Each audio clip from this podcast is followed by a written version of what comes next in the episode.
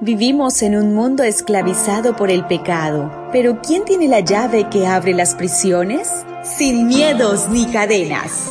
Una reflexión diaria para nosotras, nuestra devoción matutina. Bienvenida, bienvenida.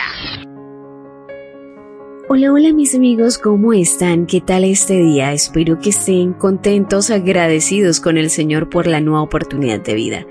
Yo hoy quiero leerles ¿Y qué tal si desde ya empezamos a escribir las grandes bendiciones que recibimos durante este año? Es momento de empezar a agradecer si no lo hemos hecho. Y si ya lo hemos hecho, no importa, debemos agradecer nuevamente al Señor por todas sus bendiciones. Yo agradezco al Señor porque me ha permitido durante todo este año acompañarles en los devocionales. La meditación para hoy trae por título El salitre del mar. Apocalipsis 21:4 nos dice, Él le secará toda lágrima de los ojos, y no habrá más muerte, ni tristeza, ni llanto, ni dolor.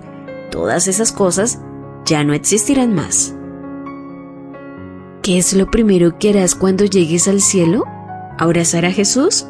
¿Buscar a los seres queridos que perdiste? Y después de eso, ¿Te has puesto a pensar lo que será vivir en la Tierra Nueva?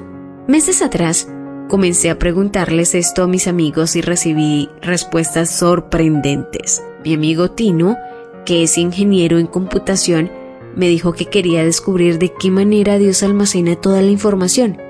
A mí nunca se me hubiera ocurrido pensar eso. Pero a Tino esta pregunta le fascina. Me imagino que Dios tendrá una nube con capacidad ilimitada. Otra amiga me dijo que quiere tener su propia manada de lobos y yo quisiera entender el idioma de los animales. La escritora Johnny Artson Tada, quien sufrió una fractura cervical que la dejó tetrapléjica en su libro El cielo, dice que una de las grandes alegrías del cielo será recibir un cuerpo glorificado e inmortal. Un día no habrá más abdómenes protuberantes ni cabezas calvas. No habrá varices ni patas de gallo. No habrá celulitis ni medias elásticas. Olvídese de muslos amplios y anchas caderas. Un rápido salto por encima de la lápida y obtendrá el cuerpo que siempre soñó. Excelente estado físico, terso y esbelto. Estoy convencida de que no dedicamos suficiente tiempo para pensar y hablar del cielo. Cuando mis hermanas y yo éramos niñas, el mejor momento del año para mi mamá era cuando nos íbamos de vacaciones a la costa. Ella comenzaba a empacar algunas cosas con semanas de anticipación, adelantándose a la aventura.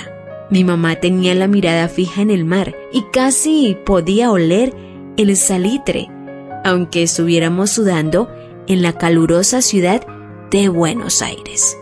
Admito que cuando era chica me daba gracia su impaciencia. Mamá a veces empacaba cosas que aún necesitábamos. Sin embargo, ahora la entiendo. Ella añoraba el mar, el sonido de las gaviotas y el descanso con la familia. Quiero añorar el cielo así. Que hoy podamos decir, Señor, gracias por la esperanza del cielo Empapa mi mente y mi imaginación con los colores, los sonidos y los aromas del cielo. Quiero vivir cada día añorando el hogar. Devoción matutina para damas, sin miedos ni cadenas. Una presentación de Canaan Seventh Day Adventist Church and DR Ministries. Hasta la próxima.